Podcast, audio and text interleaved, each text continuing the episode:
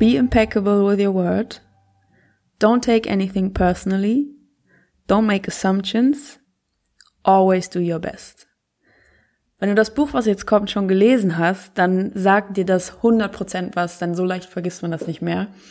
Und zwar kommt jetzt als nächstes Buch The Four Agreements von Don Miguel Ruiz. Wenn du Don Miguel Ruiz nicht kennst, erkläre ich kurz, wo er herkommt, was so sein Hintergrund ist. Und zwar ist er Mexikaner und stammt von den Tolteken ab. Tolteken sind ein Urvolk aus Schamanen und Heilern aus dem Süden von Mexiko. Und diese, dieser Stamm lebt nach vier Versprechen, die Don Miguel Ruiz in dem Buch eben vermitteln möchte. Wenn du nach diesen vier Versprechen lebst, bedeutet das für dich ein Leben in Glück und Freiheit. Diese vier Versprechen sind wie folgt. Und zwar das erste Versprechen lautet, be impeccable with your word. Ich versuche das so sinngemäß zu übersetzen. Das heißt, sei tadellos in deinen Worten. Du sollst nicht kritisieren, sollst dich nicht beschweren und sollst nicht lästern. Ruiz sagt, dass du mit jedem negativen Wort, das du aussprichst, jemanden mit einem Fluch belegst. Entweder dich selber oder jemand anderen. Negative Worte sowie positive Worte haben immer eine Auswirkung. Stell dir vor, ähm, zwei Leute unterhalten sich und lästern über eine dritte Person. Person A fängt an zu lästern mit Person B und Person B kann jetzt gar nicht mehr, egal wie sehr sie es versucht, unvoreingenommen sein gegenüber der Person, über die gelästert wird. Weil wir Menschen immer urteilen. Wir können uns vornehmen, das Urteil nochmal zu hinterfragen und uns noch ein zweites, drittes, viertes Urteil zu bilden. Aber das erste Urteil, was jetzt negativ ausgefallen ist, das wird immer da bleiben. Das meint auch, dass du, wenn du negative Worte aussprichst, jemanden mit einem Fluch belegst, den du nicht mehr zurücknehmen kannst, weil es einmal draußen ist. Dann das zweite Versprechen, nimm nichts persönlich. Weder Schlechtes noch Gutes. Ähm, ich gebe ein knappes Beispiel. Angenommen, ich mache jetzt hier meinen Podcast, lade den hoch auf Spotify und bekomme eine Nachricht über meinen Instagram-Kanal, der heute so aussieht. Ich kann damit überhaupt nichts anfangen. Toltekische Stämme und Schamanen und Naturheilkunst, alles nur Humbug. Kannst du eigentlich komplett sein lassen. Wen willst du hier eigentlich damit bequatschen? Das darf ich jetzt nicht persönlich nehmen. Weil, stell dir vor, diese Person befasst sich in den nächsten zwei Jahren intensiv mit persönlicher Weiterentwicklung und befasst sich intensiv mit alternativen Heilmethoden. Und wir spulen vor, und die gleiche Person hört in zwei Jahren den Podcast, geht auf Instagram und sagt, hey, boah, dein Podcast, der ist so gut, das hat mir so die Augen geöffnet, ich sehe alles ganz genau so. Hier, Vier Agreements von Don Miguel Ruiz habe ich auch gelesen, hat meine Welt verändert, hammer, hammer, hammer, mach auf jeden Fall weiter so, das muss ganz viele Menschen erreichen. Auch das darf ich nicht persönlich nehmen, weil, was wir hier sehen in dem Vergleich, das kommt immer auf den Standpunkt der Person an, die etwas sagt. Klar nehmen wir uns positive Kommentare gerne zu Herzen, negativen dafür nicht so. Aber stell dir vor, du nimmst dir jetzt alles Positive, was dir entgegengebracht wird, jedes Kompliment, jedes Lob, alles Positive, was jemand dir sagt, all das nimmst du persönlich. Und alles Negative, was dir jemand sagt, nimmst du nicht persönlich, weil man soll die Dinge ja nicht persönlich nehmen. Stell dir vor, ab einem bestimmten Zeitpunkt, wenn du dich an positives Feedback gewöhnt hast, bleibt das einfach aus. Und du hörst weder Negatives noch Positives. Was macht das mit dir? Was macht das mit deinem Selbstbild? Das wird wahrscheinlich sehr ins Wanken geraten, weil dieses Feedback, was von außen kam, was dich so gestützt hat im positiven Sinne, was du persönlich genommen hast und persönlich meint, du hast dir das zu Herzen genommen und das in deine Persönlichkeit integriert, das bleibt dann auf einmal aus. Worauf ich hinaus will, das Positive sollten wir auch nicht persönlich nehmen, weil wir uns in einer gewissen Weise davon abhängig machen, dass es unserem Selbstbild dient, dass es unserem Selbstwert dient, unserem Bedürfnis geliebt zu werden, anerkannt zu werden, dass es dem allem dient. Und natürlich tut es das automatisch. Es nicht persönlich zu nehmen, meint keine Rückschlüsse über sich selber zu ziehen aufgrund von äußeren Einflüssen, sondern Rückschlüsse auf sich selber zu ziehen von innen heraus, dass du von innen heraus dir selbst positiv zuredest und tadellos in deinen Worten bist, dir selbst gegenüber. Da sind wir wieder beim ersten Versprechen. Dieses Buch ist genial. Drittes Versprechen. Schlussfolgere nicht. Denn stell dir vor, eine Führungskraft hat ähm, ein großes Projekt am Laufen und überträgt ganz viele Aufgaben, viele harte Aufgaben in kurzer Zeit an ihre Mitarbeiter. Und die Leistung wird nicht so erbracht, wie die, sich die Führungskraft das vorstellt. Und es gibt Leistungseinbußen. Das Team ist nicht so produktiv, weil der ähm, Manager, der eine Stufe unter ihm ist, einen schlechten Job macht. Dann könnte man jetzt als Führungskraft hingehen schlussfolgern, dass dieser Manager versagt hat. Und sagt, ja, du machst hier keinen guten Job. Ich sehe, du kommst eine halbe Stunde später, gehst eine halbe Stunde früher. Wegen dir hat das äh, Projekt nicht funktioniert. Du bist verantwortlich für diesen Misserfolg. Diese Schlussfolgerung, die kann sehr stark nach hinten losgehen, weil vielleicht von jemand anderem aus dem Team gerade das Leben eine super schlechte Kurve fährt und kann deshalb einfach nicht die Leistung erbringen, weil diese Leistung zu erbringen einfach gerade nicht die Priorität in seinem Leben hat. Dann könntest du als Führungskraft besser hingehen und Fragen stellen und so wegkommen von Schuld, Scham, Stolz, und hingehen zu Loyalität, Verständnis, Mitgefühl.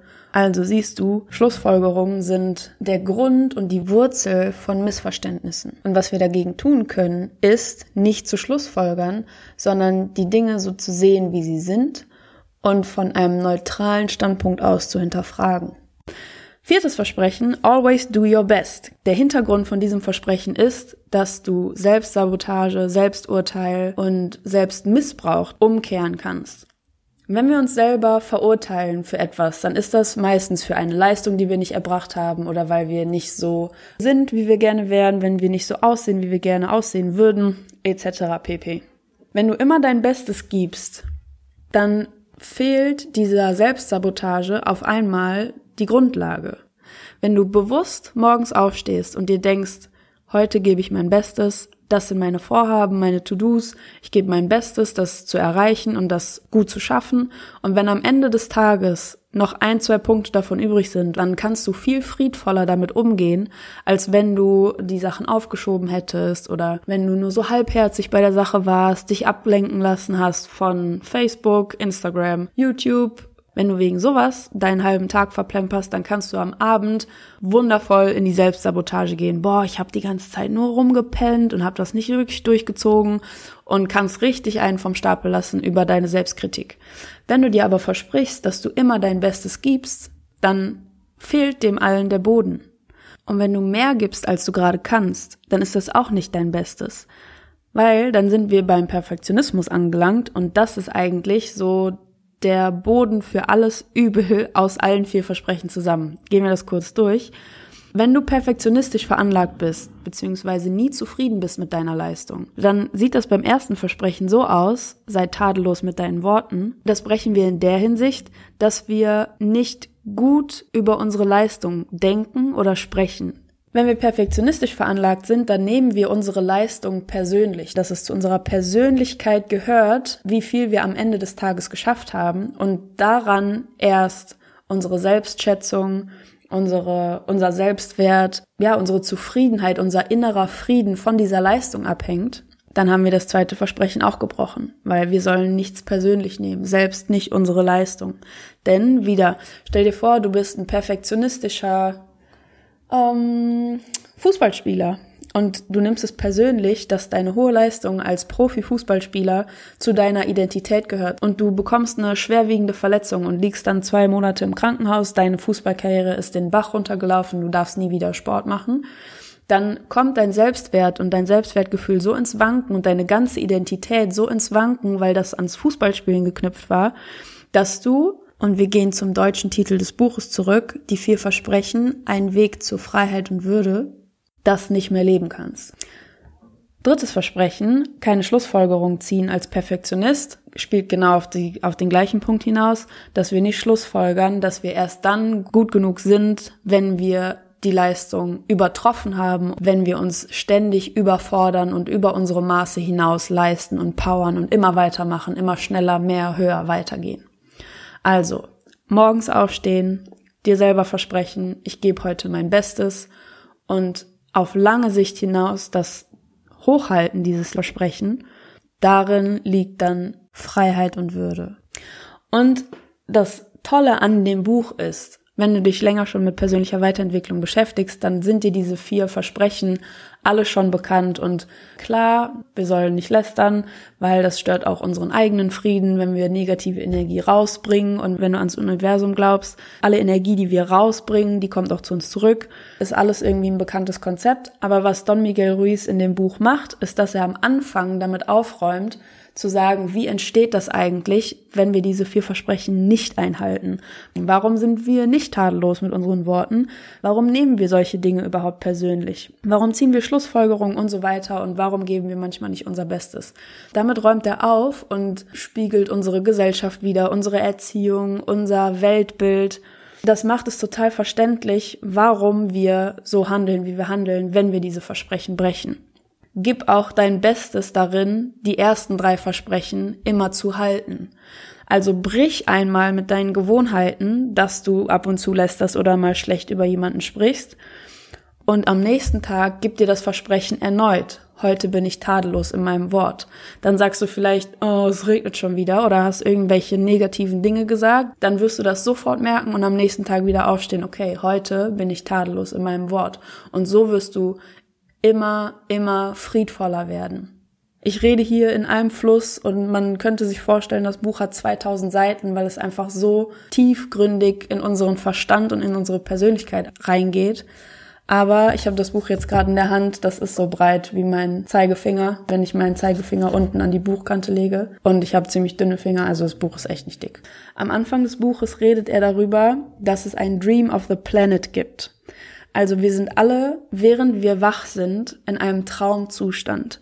Und jemand, der nach diesen vier Sprechen lebt und sein Leben daran ausrichtet und immer besser wird in diesen vier Versprechen, der wird erwachen aus diesem Traum.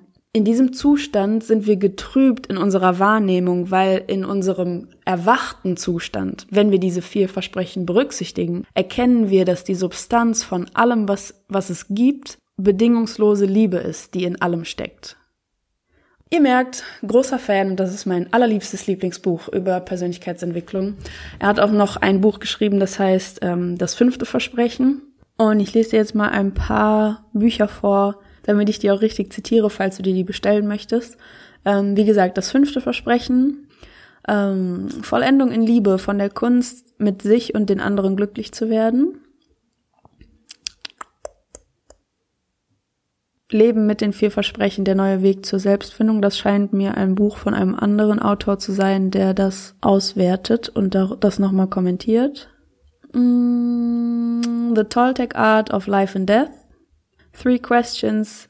Oh, kenne ich nicht. Bestelle ich mir. Ähm, genau.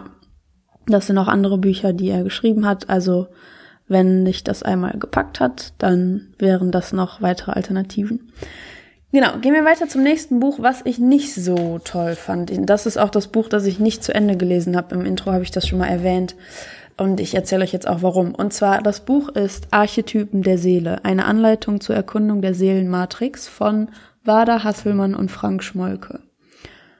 Meine Motivation, dieses Buch zu lesen, war folgende, dass es die Theorie gibt, dass jeder einer Seelenmatrix entspricht, beziehungsweise dass die Seele eines jeden Menschen in Matrizen eingeordnet werden kann. Und diese Matrix kann so aufgebaut sein, dass du verschiedene Dispositionen hast, inwiefern du dich verhältst, was du denkst, wie du dich fühlst und so weiter. Ich gebe mal ein paar Beispiele und blätter kurz in dem Buch rum. Das ist ziemlich, ziemlich dick. Äh, es hat, ich lese mal gerade über 500 Seiten. Aber ich finde mal jetzt ein, eine Grafik, wo das beschrieben ist und ich glaube, dann wird das ganz, ähm, ganz deutlich. Hier habe ich so eine Abbildung gefunden. Und zwar, diese Matrix besteht aus sieben Kategorien sozusagen. Aus der Seelenrolle, der Urangst, die zu dieser Seelenrolle gehört, dem Ziel, dem Modus, der Mentalität, dem Zentrum und dem Seelenalter. Ich gebe mal ein paar Beispiele, damit das deutlicher wird. Das Ziel kann sein verzögern, ablehnen, unterordnen, stillstehen, akzeptieren, beschleunigen oder herrschen. Und gerade beim Herrschen zum Beispiel ähm, fallen dir bestimmt einige Persönlichkeiten ein, aus deinem Bekanntenkreis zum Beispiel oder in deiner Familie, die das Ziel in allem verfolgen, was sie tun oder das einfach sehr dominant ist in allem, was sie tun. Und der Modus, der dazu passt, ist zum Beispiel Aggressivität, was nicht unbedingt negativ sein muss, weil wenn du an einen König denkst, der sich für sein Volk einsetzt und das Positive für sein Volk aggressiv verfolgt, muss damit ja nicht direkt Gewalt verbunden sein. Also das jeder Seele ist dann auch so ein Modus zugeordnet, wenn das verständlich ist. Das ist, wie gesagt, sehr abstrakt. Und je nachdem, welchen Kategorien diese Seele zugeordnet ist, hat sie eine andere Seelenrolle. Und das sind dann die Archetypen, die eine Seele annehmen kann. Also Archetyp kannst du dir auch vorstellen wie Urform, der man dann angehört mit seiner Seele. Das können sein der Heiler, der Künstler, der Krieger, der Gelehrte, der Weise, der Priester und der König. Beziehungsweise auch natürlich dann die Heilerin, die Künstlerin, die Kriegerin, die Gelehrte, die Weise, die Priesterin und die Königin. Genau, und ich fand es super spannend, mir dieses Buch zu kaufen, um das ist wie Schiffe versenken. Ich habe hier gerade so eine Riesentabelle quer gedruckt in diesem Buch. Diese Tabelle kannst du wirklich durchgehen und dir dann durchlesen, was ist eigentlich mit der Urangst gemeint, was ist mit dem Ziel gemeint, was ist gemeint, wenn mein Modus von meinem von meinem Archetypen, dem ich angehöre, die Vorsicht ist. Was, was bedeutet das für mich? Wie verhalte ich mich? Vielleicht kann ich mich ganz anders verstehen oder nachvollziehen, warum ich in manchen Situationen zur Zurückhaltung oder Vorsicht tendiere. Ne? Also wie auch immer dann dieser Archetyp heißt, der zu dir gehört. Und das fand ich super spannend und finde das Konzept auch einfach ziemlich einleuchtend und sehr logisch, auch wenn das so einen, ähm, so einen spirituellen Punkt hat. Und jetzt kommt das große Aber. Und zwar haben die Autoren, sind damit eingestiegen, dass das Konzept, was sie im Folgenden erklären, worauf das ganze Buch aufbaut, dass sie das nicht erforscht haben, sondern als Medium, also durch eine Eingebung erfahren haben. Und das haben sie dann aufgeschrieben, geordnet und dann als ähm, Archetypen der Seele veröffentlicht. Das kann man sich so vorstellen, dass die sich hingesetzt haben, ich sage das jetzt mal ganz plakativ, damit du dir das gut vorstellen kannst, und haben tief meditiert und dann hat eine Stimme ihnen gesagt, es gibt Archetypen der Seele, die bestehen aus sieben Konstrukten und diese Matrix, die ähm, ordnet dann zu, welche, welcher Seelentyp welche Urangst hat und welches Seelenalter und so weiter und so fort. Und ab dem Zeitpunkt bin ich ausgestiegen, weil ich bin schon ein sehr, sehr starker Kopfmensch und ich habe mir erhofft, dass das alles bewiesen ist und gemessen ist und ausgewertet ist und dass es so und so viele Menschen gibt, die dieser Gruppe zugehören, dass man das wirklich greifbar, logisch erklärt hat, warum das so ist.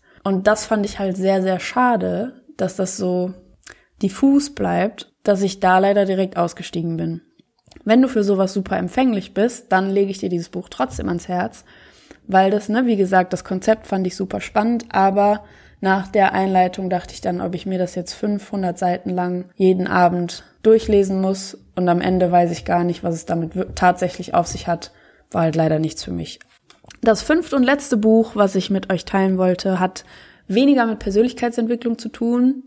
Sagen wir so, in der Bibliothek würde es nicht unter Persönlichkeitsentwicklung stehen oder unter Spiritualität oder psychologischen Ratgebern, sondern in der Business-Abteilung. Und zwar ist das die Vier-Stunden-Woche von Tim Ferriss. Vielleicht kennt der ein oder andere das auch schon. Und ich erwähne das hier am Schluss, weil es eben eher zu der Business-Kategorie gehört. Ich erwähne es hier trotzdem und finde es super wichtig, weil die Art und Weise, wie der Autor die Businesswelt beleuchtet und uns mitnimmt in die Welt der neuen Reichen und deren Art zu denken und zu arbeiten, hat sehr, sehr viel mit Persönlichkeitsentwicklung zu tun.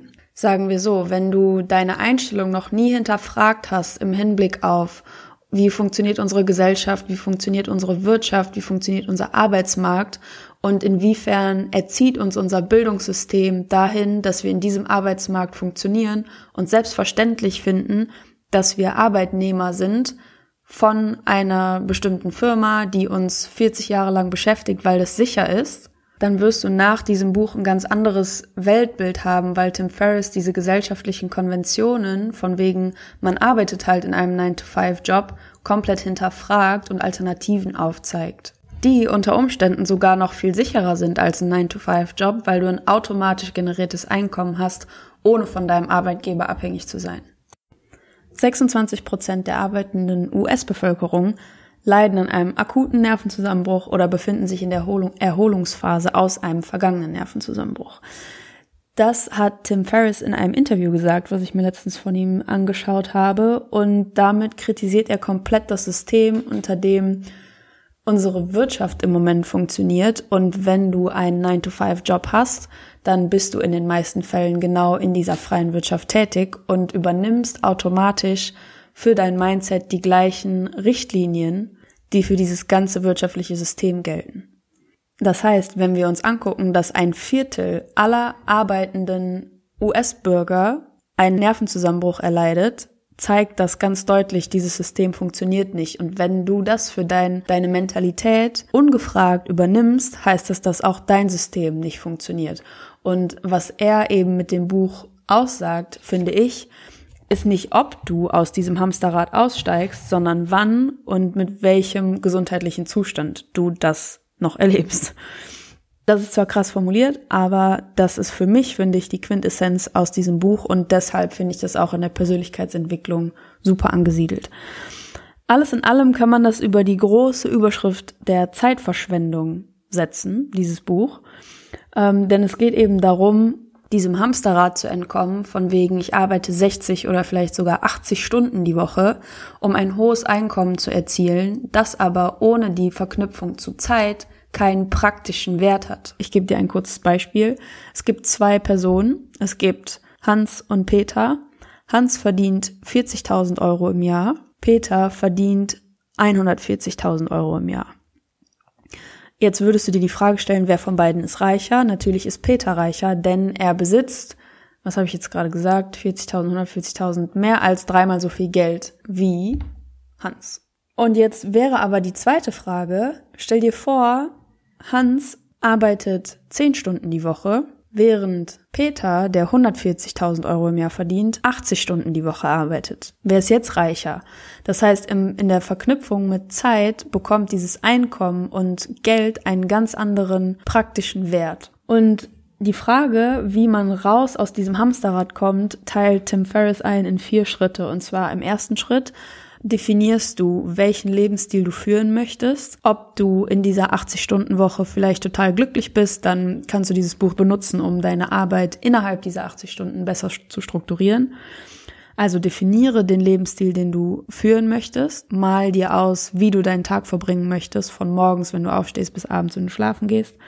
Zweiter Punkt ist, eliminiere alle Tätigkeiten, die in der Zwischenzeit liegen, die du nicht genießt, also alles Negative raus, was dich unglücklich macht. Und bei dem Schritt kommt das Pareto-Prinzip ins Spiel. Das hast du vielleicht auch schon mal gehört. Das ist auch bekannt als die 80-20-Regel. Zusammengefasst kannst du dir das so vorstellen, dass über deinen ganzen Tag verteilt es auf einen Bruchteil deiner Tätigkeiten wirklich ankommt, um deine großen Ziele zu erreichen und dass du andersherum viel Zeit am Tag mit Dingen verbringst, die dich wiederum nicht so weit bringen. Also 20 Prozent deiner Tätigkeiten bringen 80 Prozent deiner Ergebnisse und 80 Prozent deiner Tätigkeiten bringen nur 20 Prozent deiner Ergebnisse. Und in dem zweiten Schritt Eliminierung geht es jetzt darum, diese 80 Prozent an Zeit, die du nicht so produktiv verbringst, umzuwandeln in eine produktivere Zeit oder die 20 Prozent an hochproduktiven Phasen, dass du die weiter ausbaust. Dass du die ausbaust und einfach dir einen Überblick machst über deine Stärken und über Tätigkeiten, die ausbaufähig sind, weil sie dich einfach nicht so weit bringen, wie sie es sollten. Der dritte Schritt ist Automatisierung und bedeutet, diese 20 Prozent an Tätigkeiten, die du benutzt, um an einen Großteil deiner Ziele zu kommen, inwiefern kannst du die automatisieren? Sprich, entweder delegieren, wenn du eine, Führungsposition bekleidest, oder outsourcen, automatische Prozesse in deinen Arbeitsalltag integrieren. Heißt zum Beispiel, du verbringst 80 Prozent, das ist jetzt übertrieben, aber du verbringst 80 Prozent deiner Zeit am Arbeitsplatz damit, E-Mails zu beantworten. Dann schalte einen Autoresponder, der da heißt, äh, lieber Kollege, lieber Kunde, ich kontrolliere meine E-Mails zweimal am Tag, einmal um elf, einmal um vier. Wenn es etwas super Wichtiges gibt, worauf ich vorher antworten muss, dann ruf mich bitte an. Dann wirst du feststellen, es gibt kaum jemanden, der dann tatsächlich zum Hörer greift, um dir etwas super Wichtiges mitzuteilen. Und du gibst die Verantwortung ab, auf jede E-Mail sofort zu reagieren, was wiederum eine große Zeitersparnis bedeutet. Und dann kannst du um elf und um vier in einem Rutsch alles bearbeiten, was da gerade an Wichtigem reingekommen ist und die andere, den anderen Teil der Zeit, den du dir jetzt erspart hast, mit produktiven Tätigkeiten verbringen.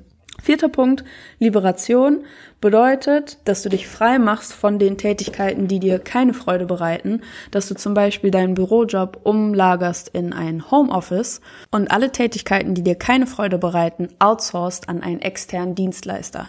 Ich gebe dir ein Beispiel, du hast ein monatliches Gehalt von XY, das kannst du runterrechnen auf deinen Stundenlohn. Angenommen, du verdienst in der Stunde 30 Euro und verbringst drei Stunden am Tag damit, deine E-Mails zu bearbeiten. Dann heißt das, deine E-Mails zu bearbeiten hat einen Wert, wenn du die Zeit damit verbringst, von dreimal deinen 30 Euro, 90 Euro am Tag. Wenn du deine E-Mails jetzt outsourcest an jemanden, der nur das für dich macht, und Tim Ferriss spricht von externen Dienstleistern, die für 15 Euro die Stunde arbeiten zum Beispiel. Dann profitierst du in vielerlei Hinsicht. Und zwar einmal zeitlich, weil du die drei Stunden einsparst an E-Mails bearbeiten. In den drei Stunden kannst du nichts tun oder andere produktive Sachen machen.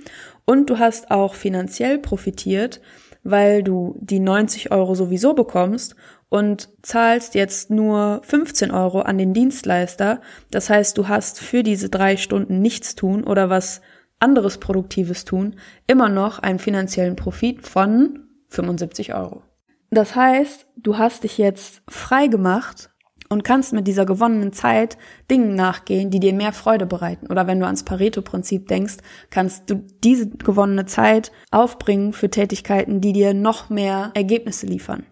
Ein anderer Aspekt, der sehr konkret, finde ich, ist in der Persönlichkeitsentwicklung, dass du Verantwortung dafür übernimmst, ob du glücklich bist mit dem, was du tust oder nicht. Denn wenn du nicht glücklich bist mit dem, was du tust, hast du mit diesem Buch, wenn es deinen Job auch betrifft, komplett konkrete Steps, wie du das jetzt umsetzen kannst. Internetseiten von externen Dienstleistern ergibt dir tausend Hinweise für den jeweiligen Schritt, wie du den angehen kannst.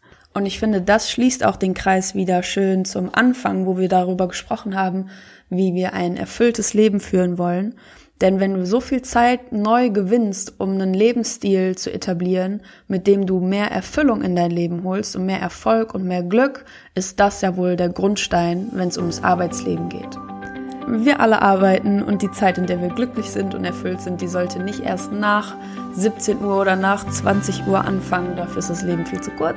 Und damit sind wir angekommen am Ende dieser Folge. Es wird auf jeden Fall weitere Buchempfehlungen geben. Das waren so meine Top 5 in der letzten Zeit. Wenn du auch daran interessiert bist, komplette Buchzusammenfassungen zu hören, dann schreib mir das gerne über meinen Instagram-Kanal oder per Mail. Dann lese ich mir eure Empfehlungen gerne durch und du bekommst hier alle Infos aus dem jeweiligen Buch im Podcast. Ich wünsche dir noch einen schönen Tag. Wir hören uns in der nächsten Folge. Deine Maxine.